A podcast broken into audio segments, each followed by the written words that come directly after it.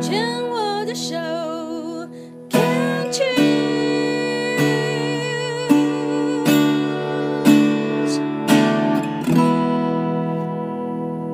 欢迎继续收听黛比的生命花园病虫害防治第二段，要继续跟彭明芳来聊一聊哦。彭明芳在十四岁的时候，妈妈确诊了大肠直肠癌的三期，然后接下来的六年都身为一个病友的家属。那呃，上一段呢，这个伯明胖自己也聊了说，因为母亲的过世。好像也带给了自己人生的另外的一个自由，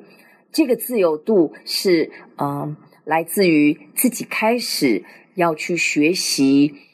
想想自己真的要什么，自己喜欢什么，自己可以做什么。因为在十四岁之前或十九岁之前，掌控的妈妈就是一个口令、一个动作，不用花大脑去想的这样子的一个人生。那十九岁时候开始要为自己思考，反而有了另外一个不一样的一个人生的风貌。哈，那这一段我想来跟博明芳聊聊，就是从十四到十九岁，身为一个病友家属。你自己的心路历程，还有有没有什么建议，或者是你自己在当时觉得最大的挑战，还有一些可以为呃生病的家属做的一些事情？我现在反过来看，我会蛮后悔的。我会希望那时候自己能够。多去了解这一块，然后真的去陪伴妈妈，因为我其实那时候从来就只是做着妈妈叫我念书这件事，然后他其实自己去化疗或干嘛，是爸爸去陪他的，嗯，对，然后我就是只是。就这样去补习，然后去上课，其实就占了所有的生活，因为寒暑假也要补习，或是对，你那时候还历经了，诶，我们还有什么联考？你们基基测，国中基测，对，所以我小时候是联考，你们已经基测，现在叫会考，对。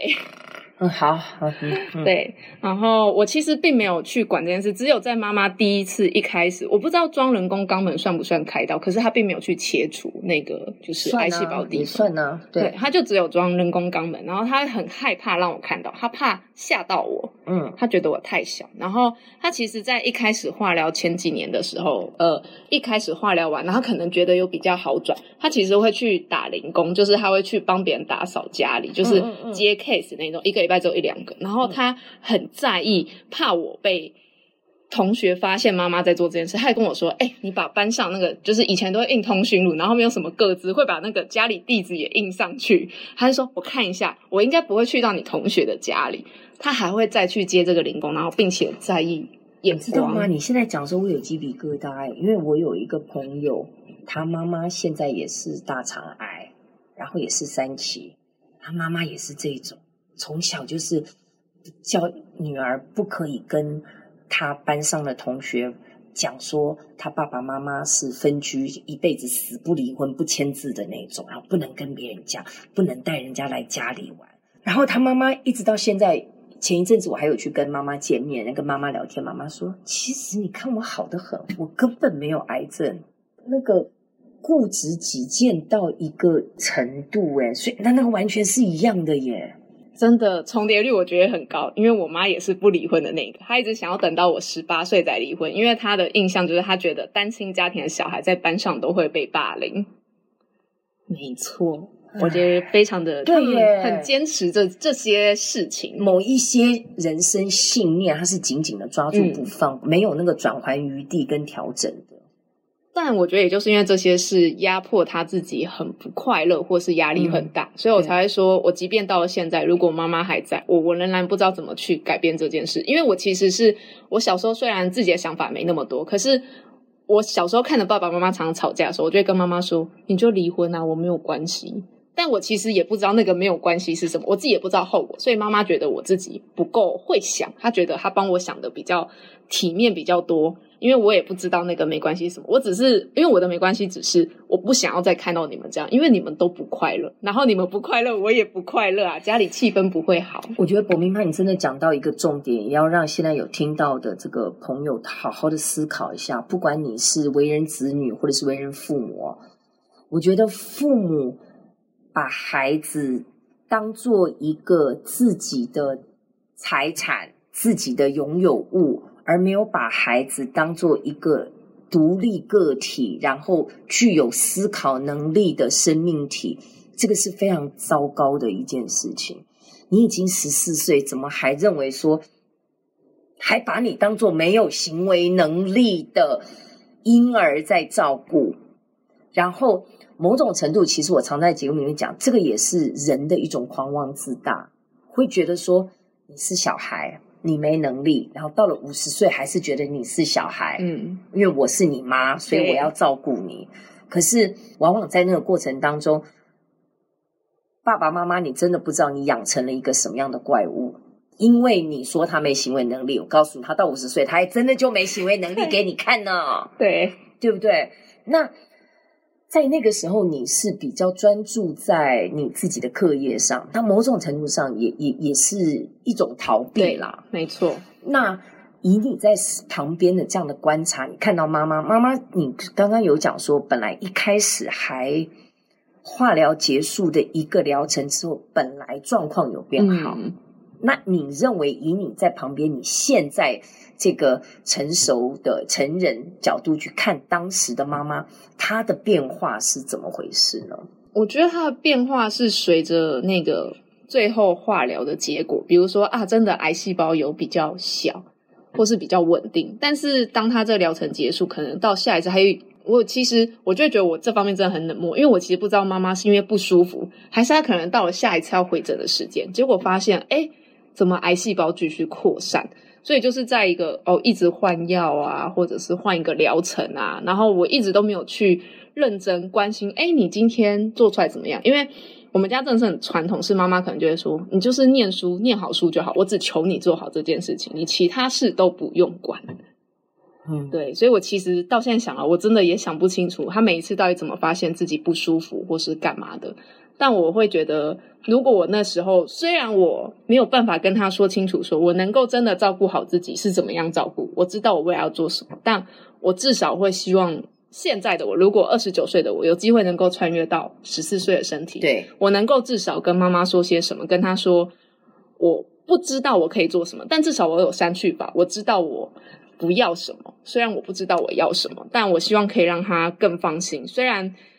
好像永远都是只有读书这条路，人生才有出路。然后我又不是念到顶尖那种前几名的学校，对，那我就会觉得很难让他放心。可是，那你会想要那个时候的妈妈把她的状态完完全全、清清楚楚的告诉你吗？你会想吗？现现在回头看的话，我会希望是因为并不是我真的可以给他什么帮助，而是我是一个聆听者，因为他没有人可以说，因为他不想要让姐姐太担心，呃、他没有出口。对，然后他又跟我爸常常在吵架，他会觉得我爸那时候那样照顾他，我觉得他又赌一个气，就是因为他一直很想跟我爸离婚，他会觉得你现在来照顾我，是因为你愧疚，